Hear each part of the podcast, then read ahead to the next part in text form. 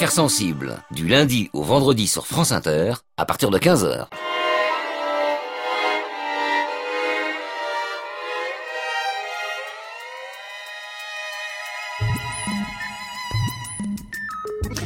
Affaires sensibles, la fiction, aujourd'hui Baldwin, l'exilé de Paris, une émission proposée par Christophe Barrère, écrite par Charif Gattaz, réalisée par Cédric Ossir. La fiction d'aujourd'hui nous raconte l'histoire de James Baldwin, héros, saint et martyr. L'écrivain américain né à New York en 1924, exilé à Paris en 1948 et mort à Saint-Paul-de-Vence le 1er décembre 1987, James Baldwin a milité pour les droits civiques des Noirs la plus grande partie de sa vie, à travers ses livres et à travers ses actes, il nous parle plus que jamais être noir aux États-Unis en 1950 et être un homme aujourd'hui. Tout est lié chez Baldwin. La condition des Afro-Américains et le destin des États-Unis, le mensonge sur lequel est construit le pays et comment ira le monde demain. Baldwin a inventé la notion de nègre, Noir, homosexuel, croyant, élevé par un pasteur, prêchant lui-même, il n'a collé à aucune communauté. C'est pour cela qu'il fut détesté, mais c'est aussi grâce à cela qu'il put parler à tous. Baldwin était tout simplement un homme honnête et courageux. Ce qu'il dénonce par-dessus tout, c'est le mensonge, cette incapacité pour beaucoup de ne pas vouloir assumer ses propres fautes, les diverses manières de se défausser sur l'autre. James Baldwin est l'auteur de romans bien sûr comme La Conversion, Sibyl Street pouvait parler ou encore La Chambre de Giovanni et enfin I'm Not Your Negro, mais il a aussi écrit des pièces de théâtre, des essais, des nouvelles et des poésies. Une prose forte, lyrique, puissante. D'ailleurs, voici un extrait de Sibyl Street pouvait parler. Folly avait trouvé quelque chose qu'il pouvait faire, qu'il voulait faire, et c'est ce qui l'a sauvé de la mort, qui attendait tant d'enfants de notre âge. On avait dit aux gosses qu'il n'était que de la merde, et tout ce qu'il voyait autour d'eux le confirmait. Il luttait, luttait tant qu'il pouvait, mais il finissait par tomber comme des mouches. Il s'entassait sur les détritus de leur vie comme des mouches. Lui n'était le nègre de personne. Et ça, c'est un crime dans cette pourriture de pays libre. Vous êtes censé être le nègre de quelqu'un, et si vous n'êtes le nègre de personne, vous êtes un mauvais nègre. C'est ce que conclurent les flics quand Fonny s'installa hors de Harlem. Voilà, après la fiction, pour nous aider à connaître encore mieux James Baldwin, donc vous venez de voir un échantillon de l'écriture, nous retrouverons Virginie Depardieu, l'auteur du livre James Baldwin chez Belin. Fabrice Drouel, Affaires sensibles, sur France Inter.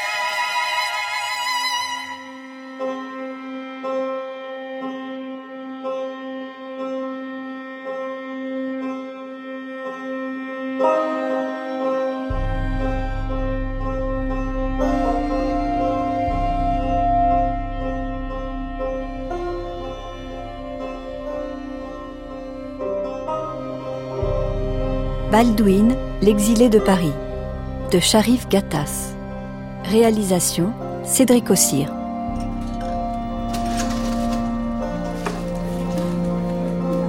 Steak, la saucisse de la 12, un Michel vanille à la 5 et deux cafés en terrasse. Ok, c'est parti. Euh, Jimmy, t'oublies la commande du gros assis près de la fenêtre Je n'oublie rien, Eugène. Il agite les bras depuis tout à l'heure. Oui, oui, t'inquiète. Je le vois, mais je fais comme si. Tu piges? Tu connais ce blanc? Il vient chaque mercredi. Il s'assoit toujours à la même table. Mais pourquoi tu le sers pas? Parce que. Parce que quoi? On en a déjà parlé. Il t'a fait quelque chose de particulier? Ce sont pas les actes qui comptent, Eugène. L'attitude, le comportement, c'est important ça aussi. L'attitude? Mais moi je vois un gros blanc dégoulinant de sueur, prêt à vendre père et mère pour une gorgée de bière fraîche. Prêt à vendre père et mère, c'est certain. Mais prêt à se comporter comme un être humain digne de ce nom, j'ai des doutes. T'es fort, Jimmy. Dis pas de conneries, je suis ni fort ni rien du tout. Je comme les autres, j'ai besoin d'argent. De travail et d'argent pour aider ma mère à donner à bouffer à mes frères et sœurs, point. Et ça marche pas. Y a que des petits boulots qui rapportent trop maigre. Quoi? Tireur de pompe? Laveur de carreaux? En Amérique, rien de bon ne peut arriver à des gars comme toi et moi. À des nègres. Des sales nègres, tu sais. Mais ce gros-là, assis sur son cul près de la fenêtre, tant qu'il n'aura pas compris qu'il n'est blanc que dans la mesure où il pense l'être, que dans la mesure où il me voit, moi, comme un noir, et uniquement comme un noir, et que par conséquent son attitude s'en trouve modifiée, changée, transformée, enorgueillie même de je ne sais quelle chose qu'il croit détenir en héritage, tu vois ce dont je veux parler? Eh ben, il peut toujours godiller des bras et du cul sur sa chaise, sa bière restera pour lui comme un mirage dans le désert. Et sa soif ne sera pas épanchée. Je jure devant le Tout-Puissant. Eh Eugène, tu veux que je te dise? Le nègre, c'est lui. Qu'est-ce que t'as Waouh. Quoi Rien, c'est c'est ce que tu viens de balancer là. Comme ça. Comme si de rien n'était en dressant tes petites assiettes. Comme si tout ça coulait de source pour toi, c'est. Moi, ça m'épate. Tu vois, ça, ça m'impressionne. Te fous pas de moi, s'il te plaît. J'ai l'air de me foutre de toi Faut que je... Non, Ah, Ok, vas-y, vas-y. mais sinon je vais me faire engueuler. New York, 1944.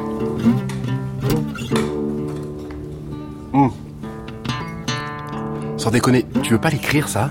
Ça quoi, Eugène Finis ta bière et retourne chercher un boulot. Au lieu de dire n'importe quoi. Écoute, tu dis partout que tu veux devenir écrivain, pas vrai? Je vois pas le rapport. Eh ben, commence par écrire ce que tu viens de me dire. Écris-le, noir sur blanc. Quoi? Pourquoi tu me regardes comme ça? Très drôle, ça. Noir sur blanc, c'est très bon. Eh, Je déconne pas, Jimmy. T'as un sacré talent. C'est pour ça qu'à l'église, les gens t'écoutaient. Tu sais comment parler aux gens. Tu sais parler des choses importantes, des choses qui vont droit au cœur et à la tête. C'est pas donné à n'importe qui, ça. Mais j'aimerais bien, moi. Putain de merde, je rêverais de savoir faire un truc pareil. Parler des choses importantes qui vont droit au cœur et droit à la tête. Mais je sais pas faire. À peine je m'arrête pour réfléchir à... Bah, tu vois. Je sais même pas à quoi je réfléchis quand je m'arrête pour le faire, pour réfléchir, justement. Et c'est pas faute d'essayer. Pas faute de vouloir ordonner mes idées, suivre le fil de ma pensée pour la sentir se former, se structurer jusqu'à faire bloc. Comme une armée. Mais moi, c'est tout de suite la pagaille dans ma tête. Et ensuite, euh, Ensuite bah ensuite, euh, l'équipage se met à boire, l'armée se divise. Ma pensée fout le camp. On me jette dehors, à coups de pompe dans le fion. On me cogne sur la gueule sur un coin de trottoir, on m'insulte. Négro, singe, rat. On me maltraite, on m'humilie, on me crache au visage. Et moi, comme un idiot, je me traîne, je rampe. À boire À boire, je vous en prie Je demande à boire encore. Mais je bois jusqu'à faire naufrage, Jimmy. Et... Ben, je me noie. Il y en a plein d'autres comme moi, remarque. Hein. Et il y en a même qui se font trouer la peau à Harlem. Enfin, Et Eugène ouais. Allez, Ouais. faut se battre. Ouais, je sais. Et puis regarde, t'as beau dire, tout ce que j'ai envoyé aux éditeurs a pour le moment été refusé. Alors pour le sacré talent, tu repasseras. Mais que dalle C'est pas une raison suffisante pour abandonner? Je sais pas ce qu'il te faut. De toutes les façons, je veux pas être un noir qui écrit, tu comprends? Je veux être écrivain. Mais tu dois continuer. Persévérer. Richard Wright On s'en fout, right c'est right. Et toi, tu es toi, James Baldwin. Mais non, là Wright C'est Richard Wright. où ça? Mais là, sous nos cieux. Où ça, bon sang? Là, sur le trottoir, Eugène. Juste là, devant le Calypso. Devant le restaurant, c'est Richard Wright. Cet homme est déjà une légende. Cet homme a écrit Native Son.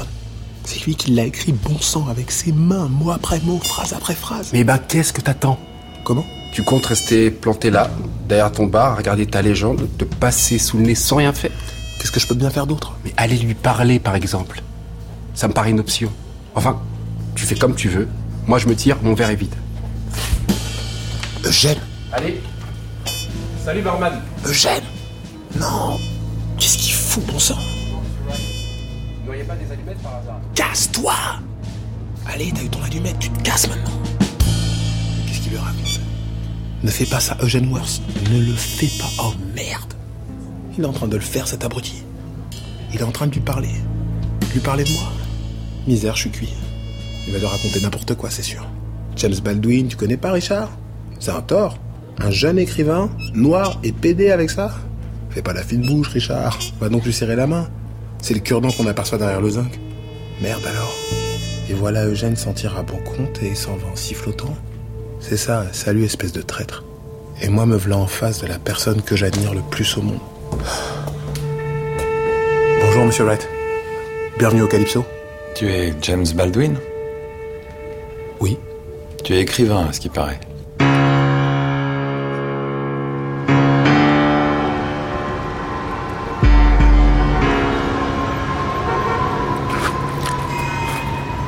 Négro. Singe. un- À boire. À. À. Jusqu'à faire naufrage.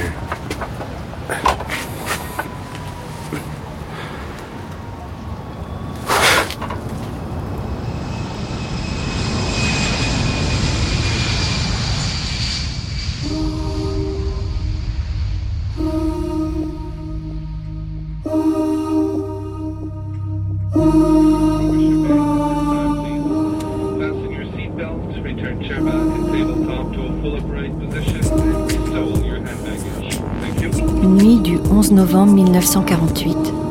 Eugène. Mon ami. Mon frère. Maintenant que tu es mort,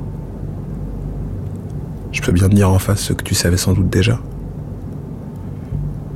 J'aurais bien voulu t'aimer un peu. J'aurais bien voulu que nous soyons amants, toi et moi. Mais toi, espèce de connard, t'as préféré faire un bras d'honneur à cette chaîne d'existence de merde dans cette Amérique qui nous étouffe et nous étrangle. Cette terre n'est pas la propriété des Blancs. Mais jusque dans la Bible, c'est ce qu'ils veulent nous faire avaler. Depuis que t'as sauté la tête la première dans l'Hudson, eh ben moi ça va pas fort, tu sais. J'ai... J'ai cherché la bagarre. J'ai cherché l'incident, tu vois. Un jour du mois d'août, je suis rentré dans un restaurant réservé aux Blancs. J'ai fait ça exprès. Je savais qu'on ne m'y servirait pas. Mais je cherchais quelque chose. Des emmerdes. Ou la mort peut-être. Quand la serveuse est venue me donner l'ordre de décamper, t'aurais dû voir ça. Ma mâchoire. Ma mâchoire s'est contractée. Mes dents me faisaient mal. Un filet de salive toute blanche s'est coagulé aux commissures de mes lèvres et mes poings se sont serrés jusqu'à devenir durs comme des cailloux. Et mes yeux se sont levés sur elle. Ils étaient remplis de sang, tant et si bien que j'ai cru qu'ils allaient sortir de leur orbite. La haine gêne. Oui, à cet instant précis, la haine m'a habité. J'ai pensé à mon père et à la haine qui l'avait habité toute sa vie. Je suis devenu une sorte de blanc moi aussi, avec la haine dans les veines. Alors je lui ai jeté mon verre au visage, de toutes mes forces. Et j'ai couru, couru le plus vite possible jusqu'au trottoir de Harlem, jusqu'à chez ma mère pour pleurer dans ses bras, pour l'embrasser, lui dire que j'allais partir, quitter New York, pour aller en Europe, en France, à Paris.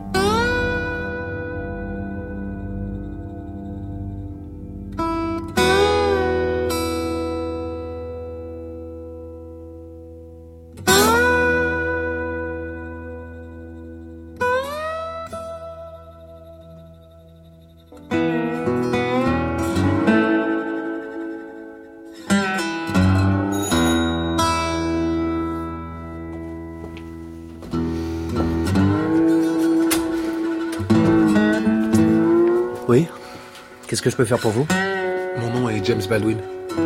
Baldwin, oui, je connais ce nom, bien sûr. Vous êtes seul bello Oui, en personne, je t'en prie, entre. Richard est justement en train de déboucher une bouteille de vin rouge. Tu viens d'où comme ça De New York New York Quoi Là, tu, as, tu arrives tout juste Non, non, mais c'est une histoire compliquée, je... C'est qui Richard C'est James Baldwin.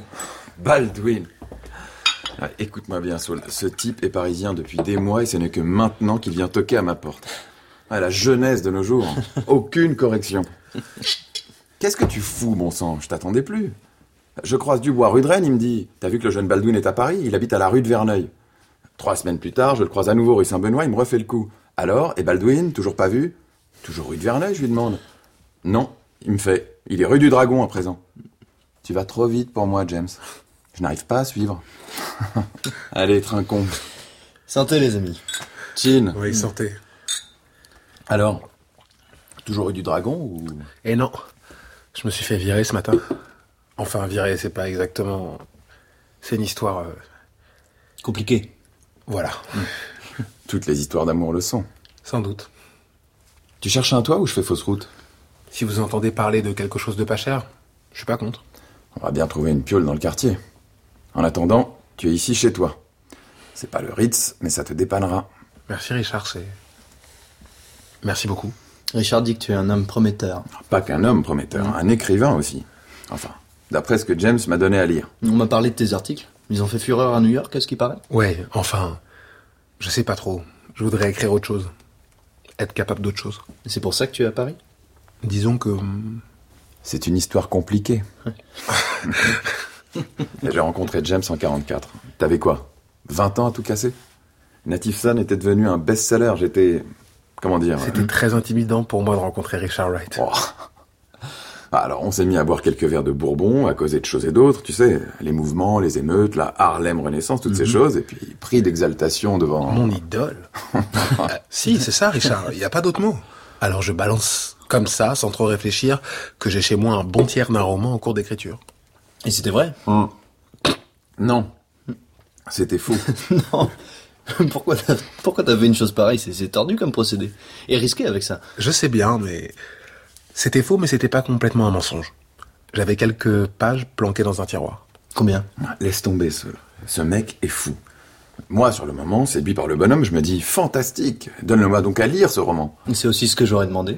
Oui, et ben James Baldwin, lui, il est rentré s'enfermer chez lui pendant plusieurs jours, et il est revenu me voir avec 60 pages d'un premier roman. Que tu as aimé, bien sûr. Que j'ai aimé, oui. J'y pense. Qu'est-ce que tu fais ce soir, James? On, on va rejoindre Sartre et les autres pour un concert de Joséphine Baker. Bah, Viens, on te présentera à tout le monde. Merci. Mais j'ai un rendez-vous avec Georges Salamos ce soir. Il lance une revue et voudrait que j'écrive un article qui mêlerait politique et littérature pour le premier numéro. Tu as une idée de ce que tu vas lui proposer? Ouais. J'ai une idée.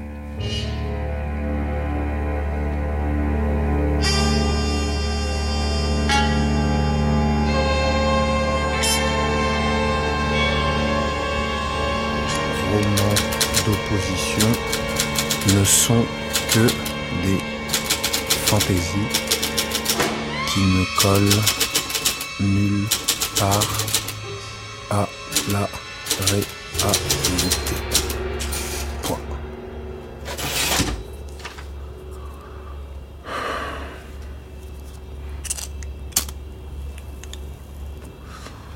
Court le risque d'être taxé de légèreté et même de décadence si l'on insinue que ces livres sont à la fois mal écrits et follement invraisemblables. Les romans d'opposition ne sont que des fantaisies qui ne collent nulle part à la réalité. Désolé Richard. Je sais que tu vas m'en vouloir à mort. Mais la vérité, c'est que les clichés de tes romans font infiniment plus de mal que de bien au noir américain. Et ça, je ne peux le taire plus longtemps.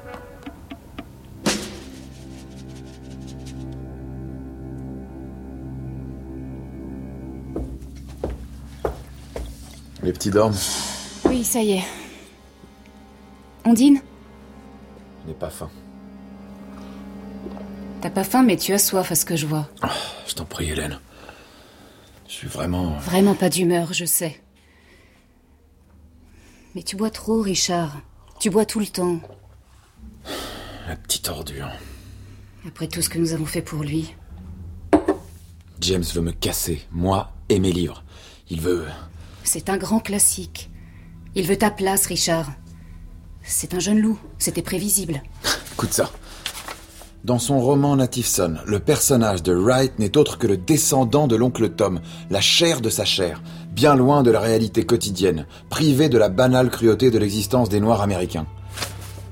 Je t'épargne le reste. Oui, épargne-moi. J'ai déjà lu son torchon. Écoute, c'est sans envergure, c'est rien du tout, ça ne compte pas. Ça ne compte pas. Tout le monde me tombe dessus maintenant. On me reproche de vivre dans une tour d'ivoire, perché, coupé du monde réel, des vrais problèmes de mes frères noirs. Ça ne compte pas. On me dit que je ne connais rien à mon propre pays, à ma propre ville natale, à ma propre race. Ça compte, Hélène. Plus que tu ne crois. Arrête de boire, Richard. Où tu vas? Richard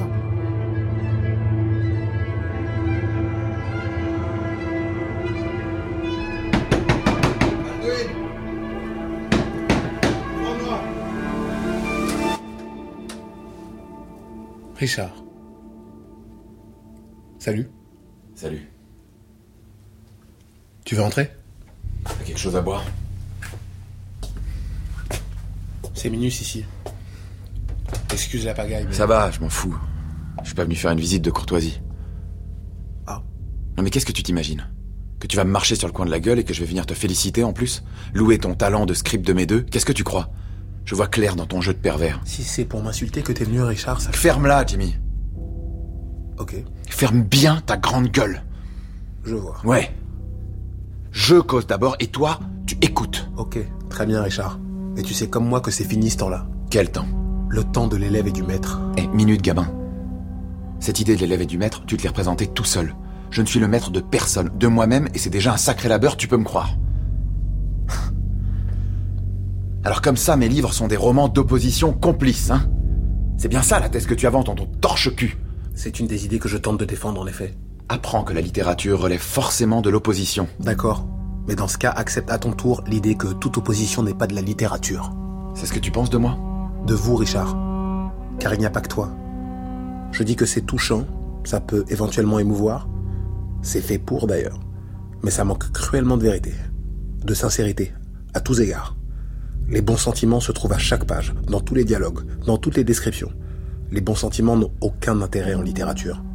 Tout comme la morale. Je suis désolé, Richard, mais tu empiles les clichés du noir, tout comme l'oncle Tom avec sa force physique exceptionnelle, son allure caricaturale de l'esclave ne sachant ni lire ni écrire. Tom n'a pas de sexe. Est-ce que tu trouves ça normal? Je mentirais si je disais que je n'ai pas aimé tes livres. Je les ai aimés en pleurer. Mais je n'étais encore qu'un enfant. C'est fini maintenant. C'est du passé. Je sais que ce sont de mauvais romans. Aujourd'hui, je ne suis plus ton élève, Richard. Mes idées ne sont pas tes idées, mais les miennes à présent. Tu vas devoir t'y habituer. Pour moi, tu n'es qu'un traître qui a les dents qui rayent le parquet. Ce n'est pas que moi que tu trahis, James, ce sont tous les Noirs américains parce que tu t'en prends à la seule véritable arme que nous ayons, la protestation. Tu t'es servi de moi, tu t'es servi de mes écrits aussi, et maintenant que tu veux être toi-même, je suis comme un obstacle gênant pour toi, pour ton ascension. Mais ne te raconte pas d'histoire, James. Tu restes un traître, un traître et un pédé. Un traître et un pédé.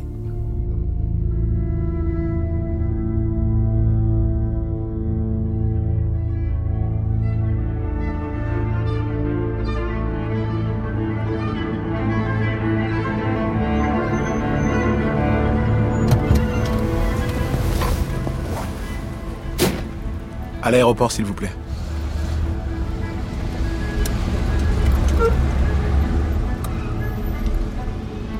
C'est vrai. Je me suis servi de tes œuvres, Richard. Je m'en suis servi comme tremplin pour les miennes. Ce qui t'a blessé dans ma démarche, c'est qu'elle n'était pas humaine. Mais Richard, tu étais mon idole, mon père. Tu n'étais pas humain. Tu étais mon idole. Et les idoles sont créées pour être détruites. Je suis venu à Paris pour fuir les États désunis. Et parce que je savais que tu y étais. J'espérais me trouver ici, loin de la congestion irrespirable du ghetto. Ce que j'ai gagné ici, c'est l'invisibilité. C'est déjà pas mal de n'être pas montré du doigt, non? Mais au fond, on n'est pas logé à la même enseigne que les Noirs africains, ceux des colonies françaises. Eux, c'est nous là-bas. Ils vivent ensemble, groupés, dans des conditions inacceptables. C'est une des raisons pour lesquelles je rentre chez nous. Car je crois avoir vu et compris des choses qui pourraient être utiles à notre pays.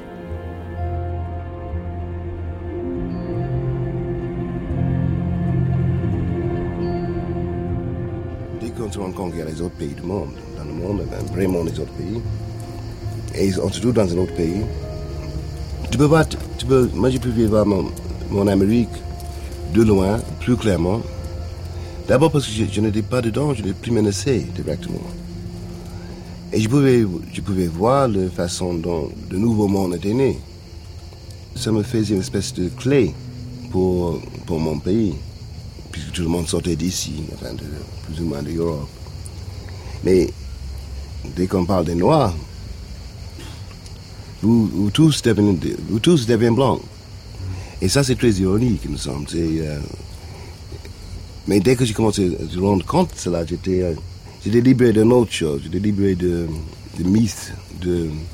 Comment dire, je. J'étais libéré, libéré de mythes de. que mon pays était euh, le seul pays raciste du monde. Et puisque j'étais ici au début de.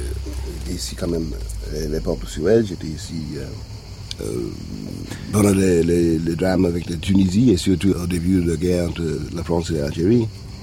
Et là aussi, j'ai beaucoup appris parce que vous, les Français, en parlant des, Algériennes, à moi, euh, tu étonné parce que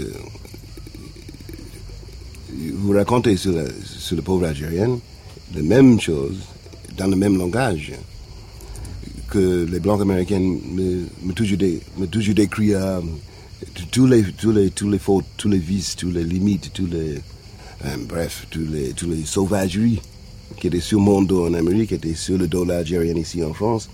Et là, j'ai pigé quelque chose d'énorme. En fait, j'ai pigé que le, cette doctrine de suprématie blanche qui est, qui malade, mais pas encore, pas encore mort, était, ainsi dire, universelle.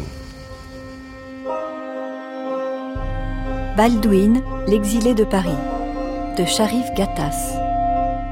Avec Makita Samba, James Baldwin, Sharif Gattas, Richard White, William Edimo, Eugène Worth, Grégoire Boja, Saul Bello, Morgan Hainaut, Hélène Poplar. Bruitage, Bertrand Amiel. Prise de son, montage, mixage, Claire Levasseur, Antoine Viossa. Assistante à la réalisation, Louise Loubrieux et Romane Chiban. Réalisation, Cédric Ossir. I've been low, I've been high, I've been sold all my life. I've got nothing left to play. I've got nothing left to say.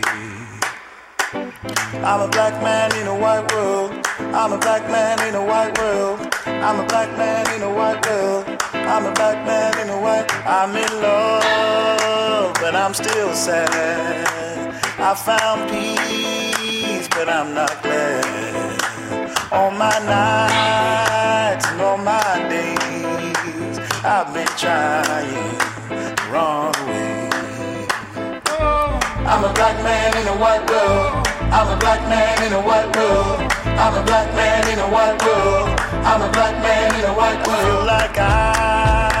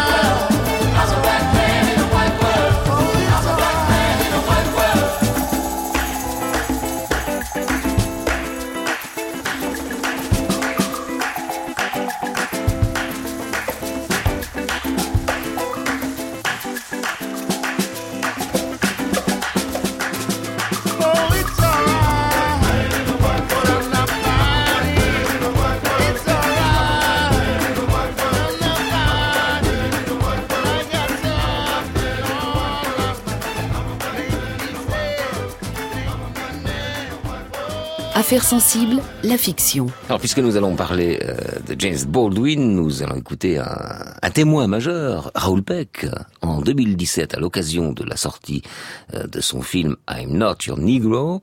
Il parle de James Baldwin. J'ai eu le, la chance et le privilège de connaître Baldwin très tôt. J'ai lu Baldwin euh, à la sortie de, de mes années d'école, de mon baccalauréat.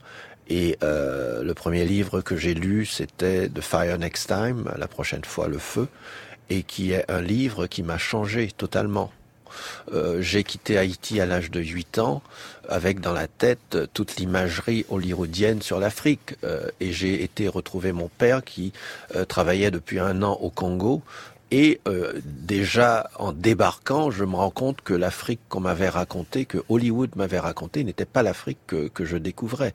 Donc la contradiction déjà était là. Euh, donc je me retrouvais dans un monde euh, duquel je me méfiais et euh, le questionnement a, a, commencé là. Et Baldwin n'a été que pour a été pour moi euh, une manière de mettre en forme et de structurer euh, des contradictions que je, déjà j'étais confronté. France Inter, Affaires sensibles, Fabrice Drouel. Affaires sensibles, la fiction. Aujourd'hui, Baldwin, l'exilé de Paris. Notre invité, Virginie Depardieu, l'auteur du livre James Baldwin chez Belin.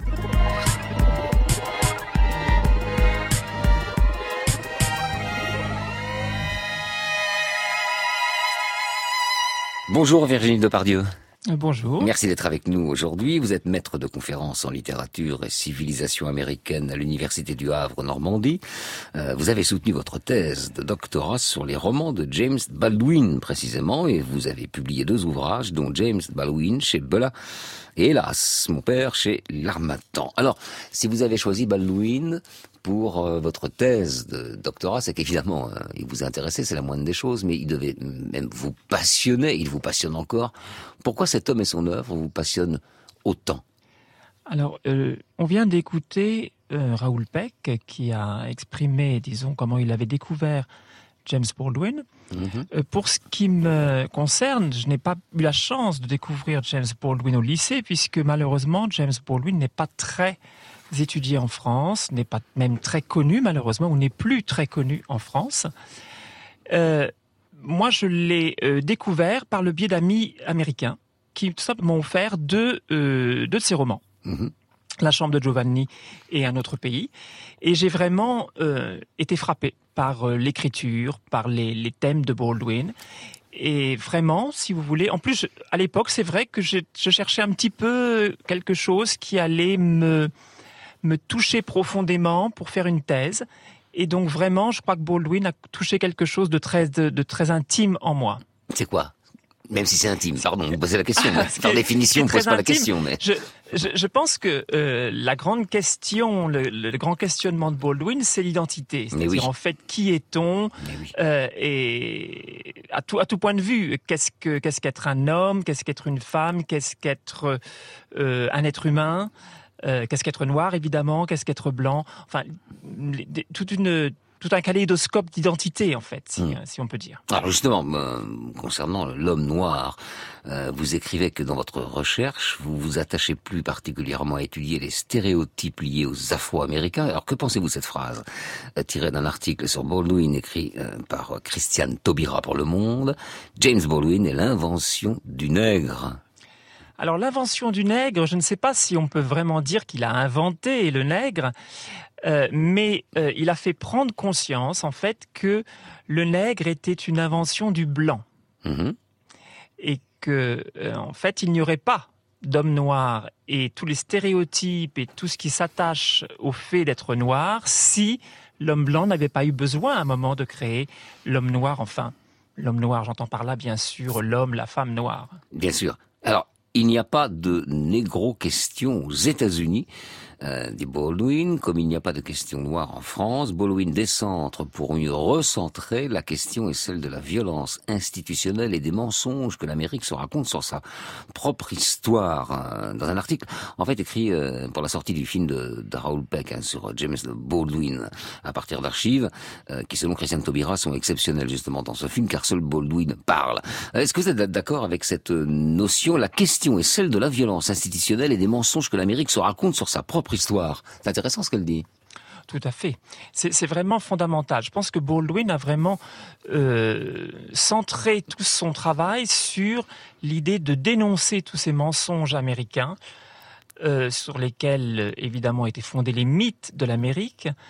Et euh, on peut voir que ces mensonges continuent de nos jours. hein. Le refus de l'Amérique blanche, de se confronter à son passé, d'accepter évidemment ses responsabilités vis-à-vis du noir, vis-à-vis de ce que les noirs vivent encore de nos jours. Ça, c'est vraiment encore extrêmement présent dans l'Amérique euh, de, de Trump, hein, Mhm, bien, bien sûr. et- et Baldwin a vraiment voulu euh, insister su- sur cela.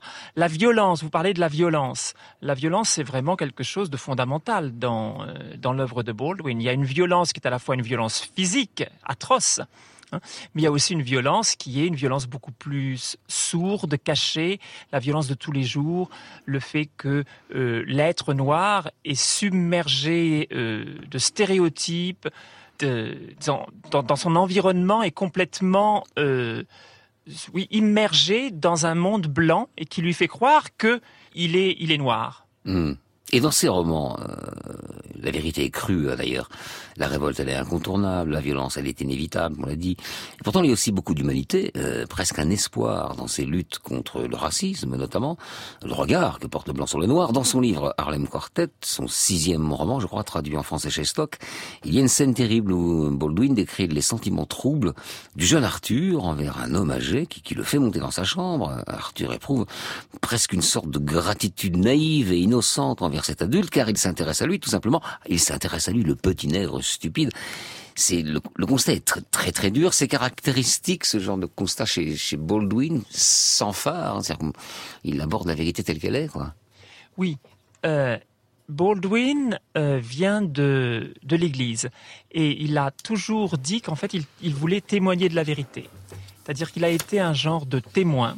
Il a vu, il a expérimenté, il a fait l'expérience et il veut transmettre ce message. Et donc vraiment, euh, la vérité pour Baldwin, c'est quelque chose de fondamental. De, euh, on peut dire que ce- ça a construit toute l'œuvre de, de Baldwin, d'où évidemment ce refus du mensonge, aller vers la vérité, euh, dénoncer évidemment tout ce que tout ce sur quoi l'Amérique est fondée, c'est-à-dire sur un très très grand nombre de mensonges et de mythes, et essayer d'a- d'a- d'a- d'arriver à cette vérité. Et quand vous parlez de cette grande humanité, je pense que là c'est vraiment fondamental, la vérité sur l'être humain. Et je, je venais de, de dire que euh, il est issu de, de l'Église. Il était prédicateur, oui, oui, bien il, sûr. est- il a été prédicateur Oui, pendant, oui. pendant, pendant, pendant assez peu de temps, en fait, de 14 ans à 17 ans. Il a très vite compris, en fait, que l'Église était un carcan. Et que l'Église, elle aussi, euh, disons, produisait ses mensonges, etc.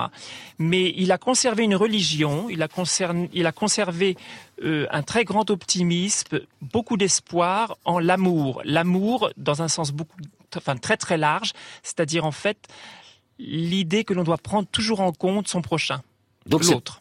Ce prédicateur, en fait, est, si je puis dire, d'abord l'apôtre de la vérité. Tout à fait, tout à fait. C'est exactement ça. Il doit, euh, il doit, comme lui a eu la possibilité, un peu comme le prophète dans la Bible a eu la possibilité d'avoir accès à cette vérité, c'est son devoir de transmettre cette, ça. cette, cette Mhm. vérité et d'ouvrir les yeux, en fait, ouvrir les yeux, les oreilles, etc., de, de l'humanité. Ne pas se voiler la face, on pourrait le, le résumer également. Comme Tout à ça, fait. Virginie Depardieu, on va se retrouver dans trois minutes, le temps de souffler un peu, et on continuera à parler de, de Monsieur Baldwin et de son enseignement. Car c'est bien ça, finalement, c'est un enseignement hein, qu'il qu'il nous livre. just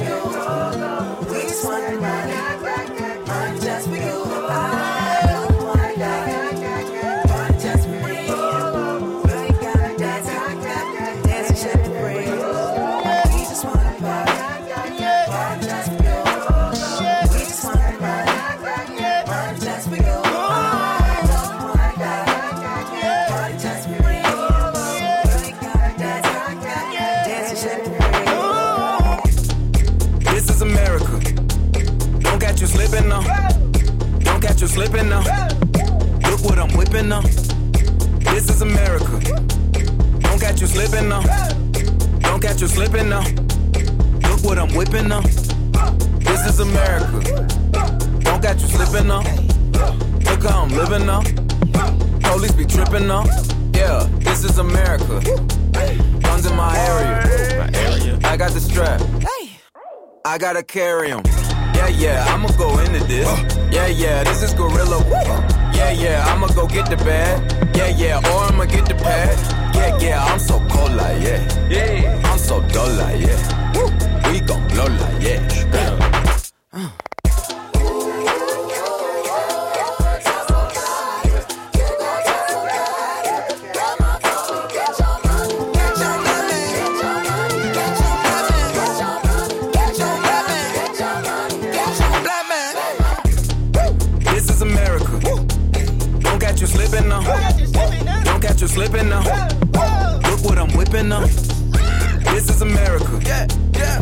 You slipping now. Don't catch you slipping now. Look what I'm whipping now. Look how I'm kicking now. I'm so fitted. I'm on Gucci. I'm so pretty. Yeah. I'm gonna get it. Watch me move. This is selling. That's a tool. Yeah. On my Kodak.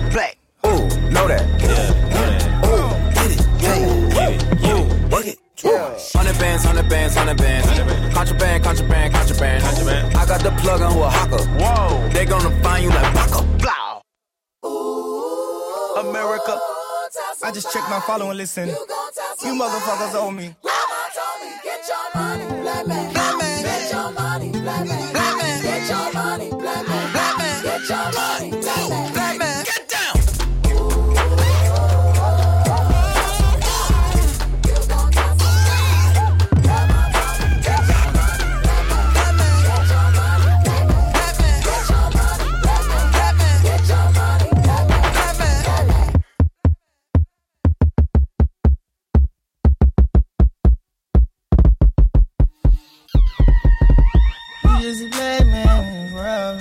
World. You just a buckhole, hey. Just a black man in this world. Been expensive for his hey. Just a big dog, yeah. My Kindle came in the backyard. From a barbarian life to a dog. For a life.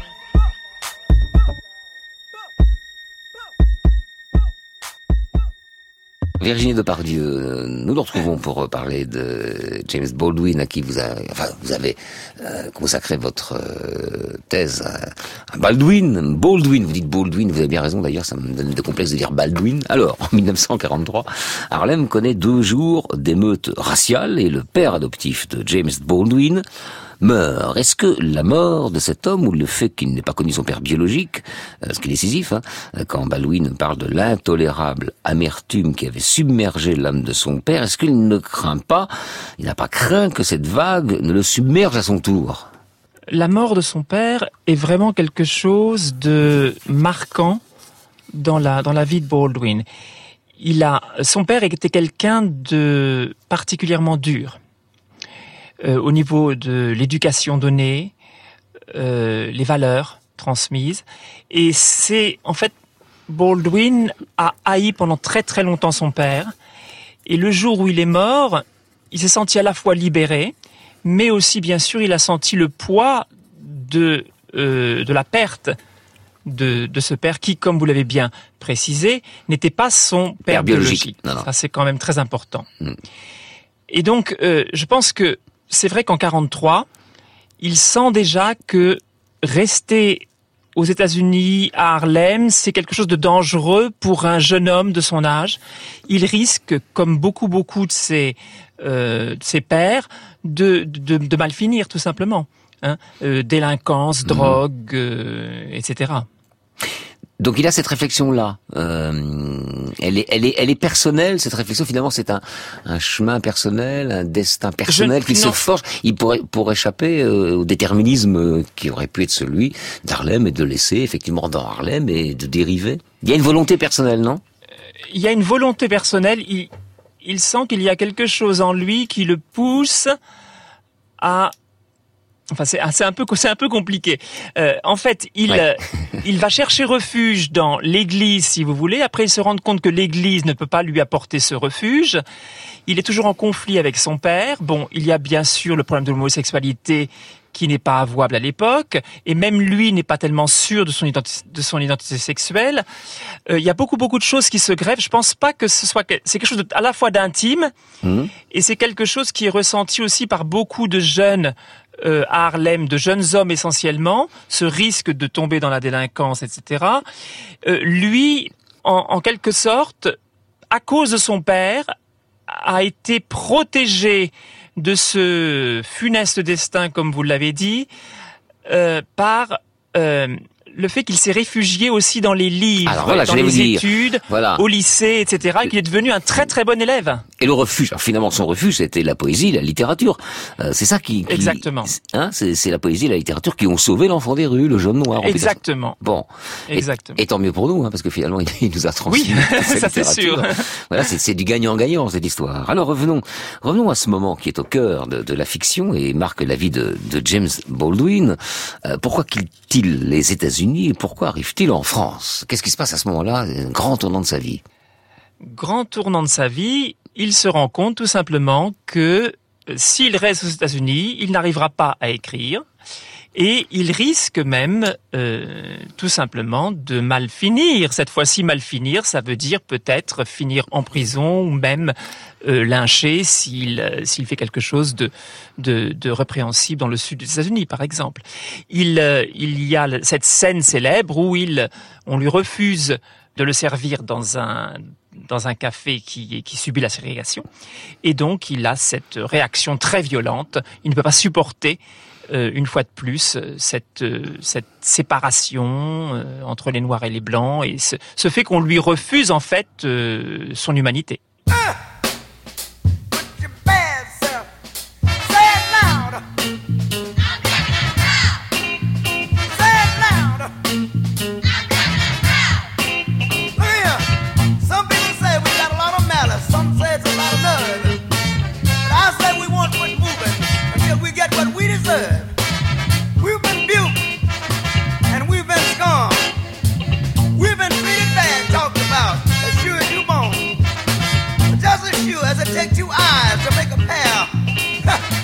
Brother, we can't quit until we get our share.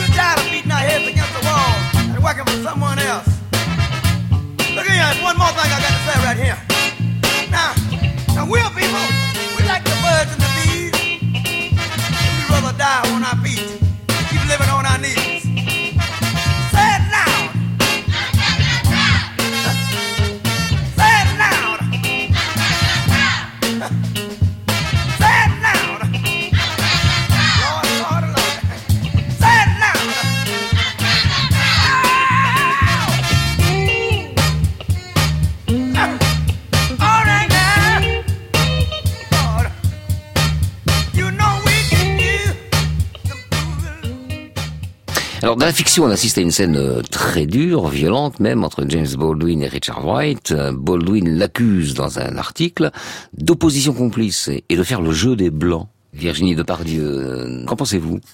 Alors, bon, c'est, il faut replacer tout ça dans un, dans un contexte, le contexte des, du mouvement des droits civiques, où vous avez quand même euh, disons, toute une mouvance plutôt réformiste, qui est celle de Martin Luther King, qui euh, utilise le pacifisme hein, pour, euh, pour essayer d'obtenir des, des changements. Et puis vous avez un côté un peu plus révolutionnaire, euh, d'abord par les, la nation de l'islam, les, les, les musulmans noirs. Et puis, vous avez ensuite, évidemment, mais un petit peu plus tard, en 1966, vous aurez le, vous aurez le Black Power. Euh, le fait est que Baldwin a toujours considéré qu'il ne fallait pas haïr les Blancs. Que, euh, en fait, les Blancs euh, agissaient de cette manière parce que, évidemment, ils, euh, ils avaient besoin du noir. Donc, il a toujours essayé de faire comprendre aux Blancs que euh, il n'y avait pas, comme vous l'avez dit, de problème noir aux États-Unis, parce qu'en fait, c'est un problème blanc. Oui. Ce sont les blancs qui ont un problème avec le noir. C'est pas le contraire. C'est pas les noirs qui posent un problème. C'est les blancs qui ont créé qui ont créé le noir et que le noir leur pose un problème. Parce que maintenant, évidemment, il ne peut plus rester à sa place. Donc il n'y a pas de question noire, il y a une question blanche. Exactement, c'est exactement ça. Il n'y a pas de Negro question, de Negro problem. Il y a, euh, bien sûr, cette euh, question en fait blanche. C'est d'ailleurs dans ses essais, Baldwin réfléchit sur la psyché blanche en fait. Ce qui se passe dans la tête des blancs lorsqu'ils sont amenés à haïr un noir, à lyncher un noir, à aller jusqu'à euh, émasculer un noir, etc., etc. À la fin de votre livre, vous écrivez l'ensemble de la vie de James Baldwin a consisté à mettre en ordre la maison Amérique comme si cela relevait d'une mission divine. Mais en ordre, ta maison, quel sens la prend-il chez Baldwin? Alors c'est issu bien sûr de la Bible, Hum hein, puisque Baldwin n'est jamais totalement sorti de la Bible, il est sorti de l'Église mais pas de la Bible. Euh, c'est ce qui l'a totalement formé. Euh, mettre ordre à la maison Amérique, c'est justement en fait essayer de faire prendre conscience à la majorité blanche que le problème vient d'eux et que la solution ne viendra que d'eux, mais d'une manière, si vous voulez, en faisant un examen de conscience, en faisant un travail sur la psychologie, en essayant de comprendre ce qui a amené l'homme blanc à avoir besoin de l'homme noir, de la négritude, de tous les stéréotypes qui sont liés à la négritude. Dernière chose, euh, quelle place laisse-t-il dans la littérature et comment le, le voient les intellectuels euh, aux États-Unis? Qu'est-ce qu'il représente Alors Baldwin est encore très très très présent euh, chez les intellectuels américains, évidemment afro-américains, bon Toni Morrison, enfin tous les grands vraiment écrivains afro-américains contemporains sont redevables évidemment hein, euh, à Baldwin. Euh, pour ce qui est des intellectuels blancs, je dirais que c'est un petit peu différent. Euh, régulièrement, je pense que il y a une, un réexamen de ce que Baldwin a dit. On relit Baldwin et régulièrement on se rend compte que Baldwin malheureusement disait vrai et que malheureusement ça n'a pas tant changé que cela. Et quand on voit évidemment tout ce qui se passe avec l'élection de Donald Trump, ça c'est quand même assez inquiétant puisqu'en fait on se rend compte qu'on fait presque à la rigueur un petit peu marche arrière hein, par rapport à l'époque Obama où on avait peut-être un espoir d'arriver à une euh, à une Amérique post-raciale, en fait, qui aurait résolu euh, le problème de la race, euh, ce qui évidemment ne s'est pas produit du tout. Bien, ce sera le mot de la fin. Merci Virginie Depardieu. Je rappelle que vous étiez euh, dans les studios de France Bleu au Havre, que nous remercions pour leur accueil. Au revoir. Au revoir.